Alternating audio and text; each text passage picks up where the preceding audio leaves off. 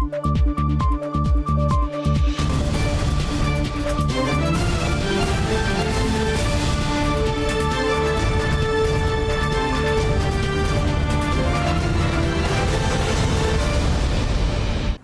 键时刻带您迅速掌握潮流趋势，欢迎您收看《财经趋势四点零》，我是赵廷玉。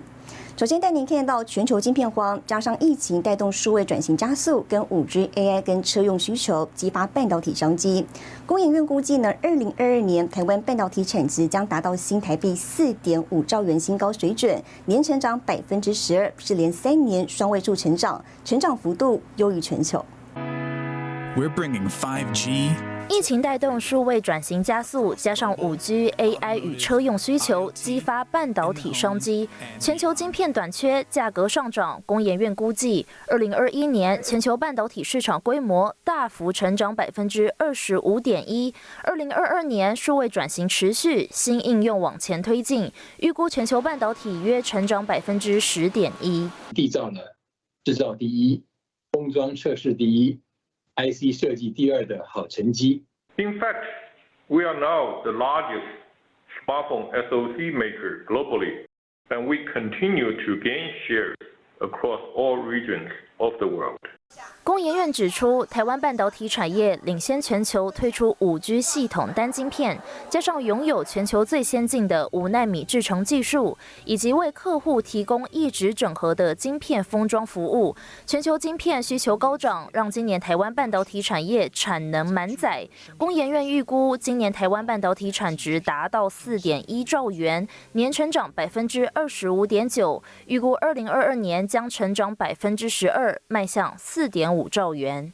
美中贸易战转为科技战，美国对中国禁令持续。面对中国大力发展半导体，工研院也指出，台湾在人才以及制裁保护日趋重要。未来两岸在全球半导体产业中的竞合与消长将同时发生，因此啊，台湾产官学在育才、留才、制裁权的保护等相关产业政策上。需要提出更积极有效的措施。地缘政治下，美日欧各国都积极发展半导体自主供应，台积电海外设厂也将牵动台湾半导体供应链变化。新唐亚太电视高建伦、张元婷综合报道。好，工研院指出呢，今年全球半导体主要地区的资本支出以台湾年增百分之七十五，增幅最大。中国因为受美国管制半导体设备的影响，中芯在先进制程设备取得难度增加，导致今年资本支出呢是负成长百分之二十五，盖厂速度呢追不上投资量产脚步。中国今年整体半导体资本支出呢仅年增百分之一。全球晶片荒，各大半导体厂都积极扩产。以今年全球各大半导体厂资本支出来看，台积电相较去年成长百分之七十二，联电年成长百分之一百四十二，英特尔年成长百分之三十七。多家大厂资本支出都是大幅度正成长，只有中芯国际年成长下滑百分之二十五。工研院分析，可能是去年基期较高，还有美中科技战影响。美国对它的管制。还是没有放松的太多，所以说在今年看起来，它在先进设备的取得难度是增加的，也就造成说它的资本的这个资本投资的一个。上升的一个 growth rate 没有像去年这么的多。大陆晶圆代工龙头中芯获得中共政府大力补助，但中芯扩产只能以成熟制程为主。中芯在深圳、上海等地启动扩产，预计斥资超过一百一十亿美元，新产能二零二三年陆续开出。工研院分析指出，扩产所需设备需要美国许可，新厂能否顺利量产还有变数，而扩产背后也有隐忧。扩产呃的背后，我们看到的是说在。呃，未来产能也有可能会产生一个供过于求的一个隐忧。台湾厂商对于中国客户的一个依赖度是有在下降的。华虹半导体跟中芯国际的部分，他们在中国本身的一个市占。在中国本身，呃，方局的一个市占是有在逐年的提升。港媒南华早报报道中芯发展现况，指出中芯人才大都来自台湾，锁定台积电为挖角目标。报道认为，中芯国际无法获得 EUV 技术，意味着无法生产更先进的晶圆，想要追赶台积电难上加难。新唐亚太电视综合报道。好，随着车用电子需求大增，半导体成熟制程呢，现在备受关注。台湾晶圆代工厂世界先进在法说会上表示，预期订单能见度呢，已经达到明年上半年。半导体业界普遍预期哦，明年仍将维持吃紧状态。就连美国晶圆代工厂革新也表示，二零二三年底之前产能呢，已经销售一空。手机面板推升驱动 IC 需求畅旺，台湾晶圆代工厂世界先进第三季获利再创单季新高，毛利率攀升到百分之四十五点七九，对第四季营运展望乐观，并预期订单能见度已经达到明年上半年。由于客户对公司仍然维持强劲的晶圆代工需求，在能见度没有改变的情况下，我们预期二零二一年至二零二二年上半年。均能维持相当高的产能利用率。方略指出，公司明年产能将增加百分之七到百分之九，业绩成长幅度可望优于晶圆代工业的平均水准，对明年持正面乐观看法。就在全球晶圆产能连续两年供不应求之后，半导体业界普遍预期明年仍维持吃紧状态。美国晶圆代工厂格罗方德近日就表示，产能利用率超过百分之百，二零二三年底前的产能已经销售一空。Tactically, we're trying to get as you know as much capacity on as we can. We have unfortunately a lot more demand today than we can handle for our customers, and we're doing the best we can. 三名预估今年细晶圆出货量成长幅度将达到百分之十三点九，逼近一百四十亿平方英寸，并且将一路创高到二零二四年。但总体经济复苏步伐放缓，加上晶圆制造产能何时增加，以应应不断成长的需求，都可能为产业市况带来一定影响。新唐人亚太电视高雄人赵廷玉台湾台北采访报道。台湾化合物半导体供应链在产业扮演重要角色，生化加晶圆代工，台厂合计拿下九成的市占率，吸引国际 IC 设计业者下单。而台湾在上下游供应链相对完整，低轨道卫星、物联网趋势呢，也带动需求强劲成长。It is expected compound semiconductor is going to play an increasingly important role. Semicon 台湾二零二一国际半导体展上，化合物半导体成为主轴。台湾在生化家深耕已久，从累晶厂到 IC 设计、封装测试都有业者投入。尤其晶圆代工，台湾包办百分之九十市占。文茂被称为生化家界的台积电，就是全球最大生化家晶圆代工厂。这块竞争一直都有，只是我想我们一直在这一块保持着一个。呃，非常好的一个呃一个竞争优势。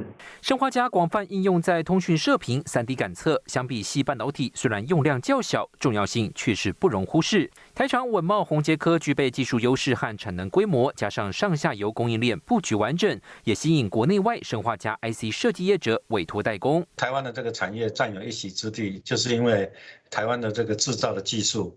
呃，生化家用在国防产业非常的非常多。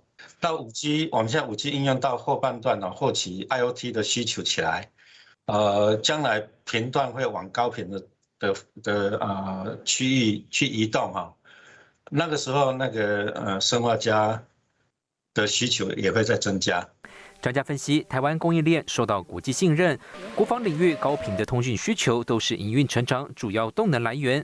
伟茂交定明年扩大一成产能，月产能将从目前的四点一万片成长到四点四至四点六万片。宏杰科方面也计划增加产能，明年上半年总产能冲上每个月两万五千片。新台记沈维彤，台湾台北报道。好，接着您看到这一周的财经趋势短波。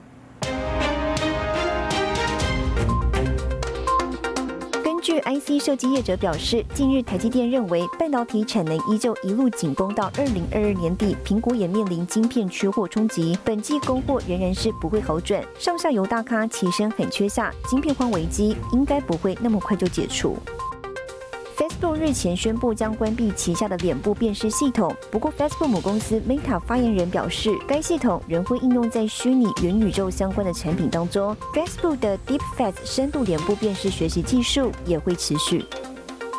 全球租车龙头赫兹跟电动车大厂特斯拉闹订单罗生门，双方各说各话。知情人士透露，两家公司正在就十万辆电动车的订单交付速度进行谈判，只是协议尚未尘埃落定。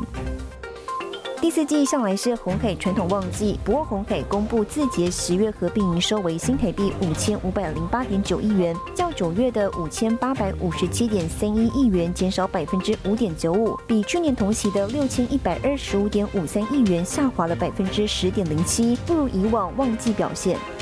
新唐人亚太电视整理报道。美商惠宇科技宣布在台湾打造美国之外最大的硬体设计中心。更详细的新闻内容，休息一下，我们马上回来。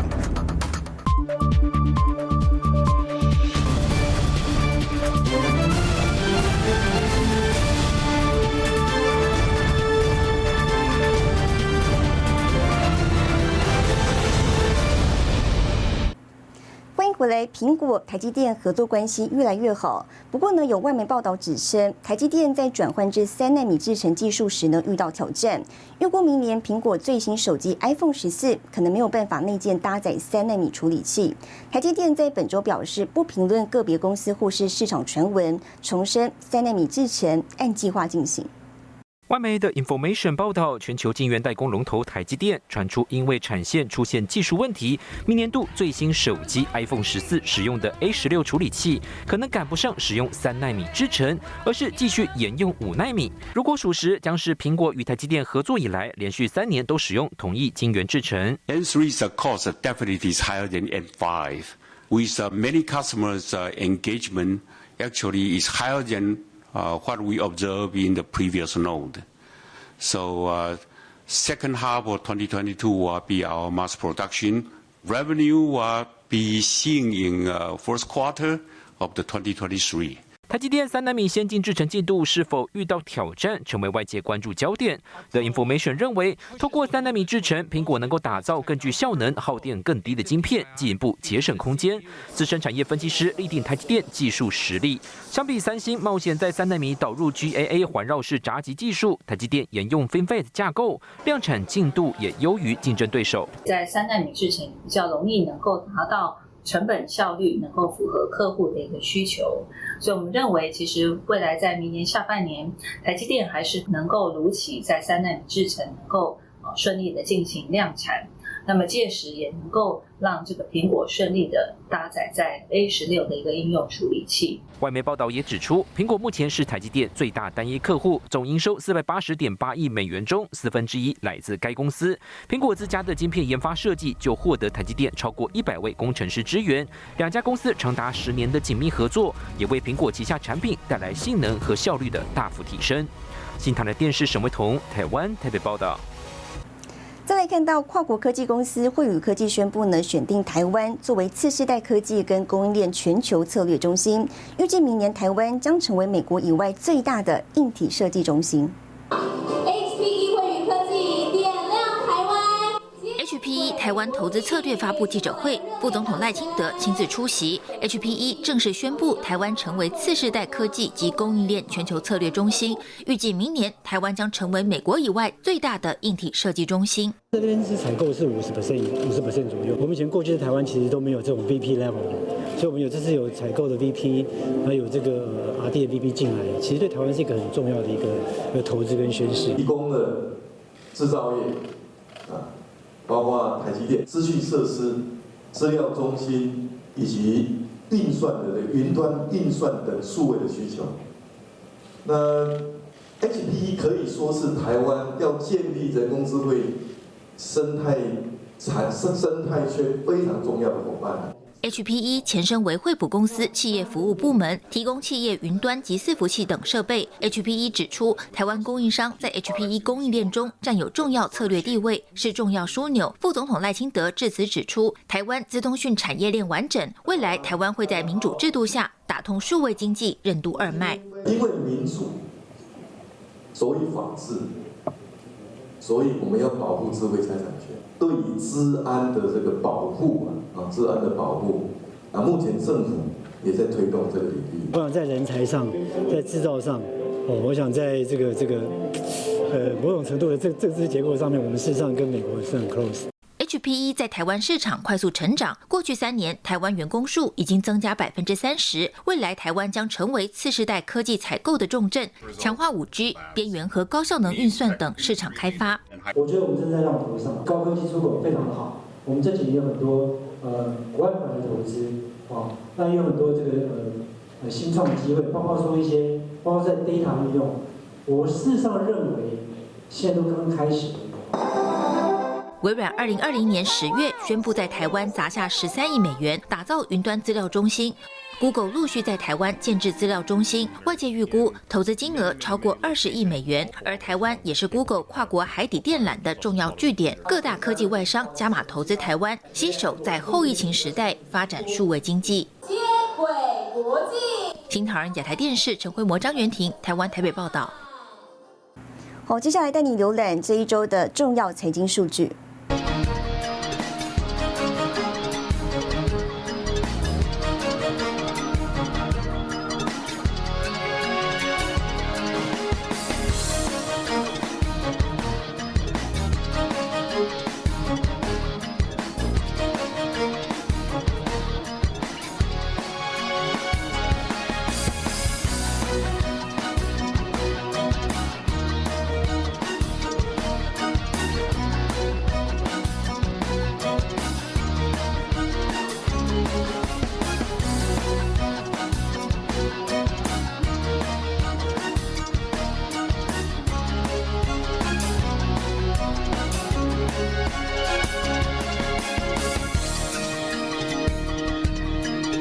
好，金融业看准数位转型趋势，国内台湾银行呢成立创新实验室，新据点在本周正式启用。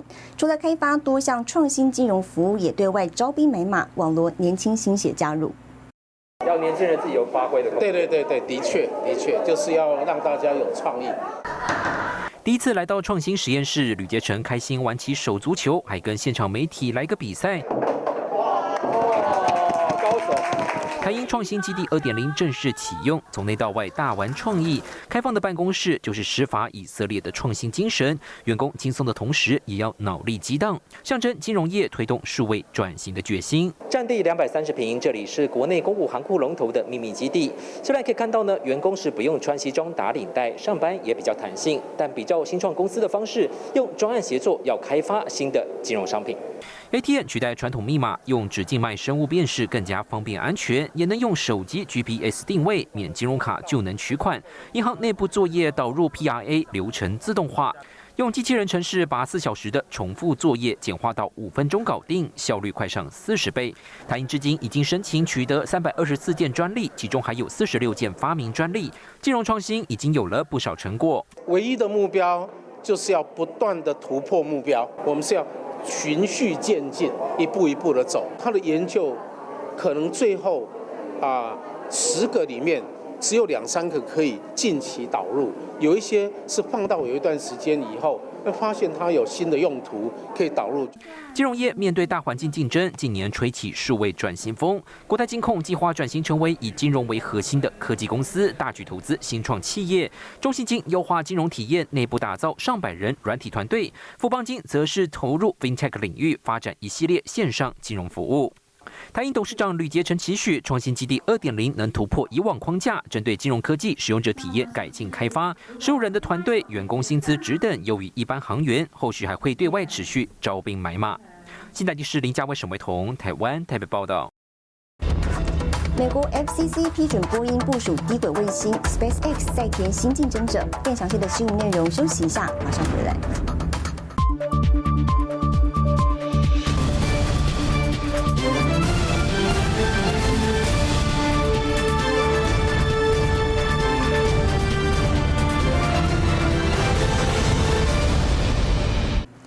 未来，美国联邦通信委员会批准波音公司呢发射一百四十七颗低轨卫星的申请，未来将能对外提供高速卫星网络。这也代表 SpaceX 旗下的星链卫星网络呢出现了新的竞争者。经历几番波折，美国波音终于解禁低轨道卫星通讯竞赛。美国联邦通讯委员会 FCC 表示，已经批准波音发射一百四十七颗低轨卫星的申请，在网络建成后将扩展到全球范围。低轨道卫星成为新蓝海竞赛。亚马逊近日宣布，十一月一号向 FCC 提出申请，计划在明年第四季首次发射柯伊伯计划低轨网络卫星，更预计未来将部署三千两百三十六颗卫星，提供高速联网服务。而 SpaceX 的星链计划，目前为止已经部署约一千七百四十颗卫星，在十四个国家拥有超过十万名用户。目前正在美国部分地区提供测试体验。When we first got here, we had zero cell service. We tried to put boosters anywhere we could. We had no cell service, so we really needed some good, reliable internet. And then Starlink came along. There are some times when the Starlink does drop out. The dropouts aren't really significant. The only time that you really, really notice it is if you're like live streaming or if you're using the Wi Fi calling option. Other than that, you know, if you're just surfing the web or something, it seems to be very fast. 低轨卫星通讯强调的是讯号覆盖不受地形限制。SpaceX 这回进军印度，已经在当地正式成立子公司，计划明年十二月前提供二十万台终端机给当地超过十六万个地区。随着低轨道卫星持续发酵，供应链包括同心电、金宝和稳茂等台厂将再添新动能。新唐人亚太电视成为魔招庭律整理报道。好，带您看到下周有哪些重要的财经活动。十一月十号，美国公布消费者物价指数；十一月十一号，英国宣布 GDP 年率；十一月十一号，和硕法说会；十一月十二号，红海法说会。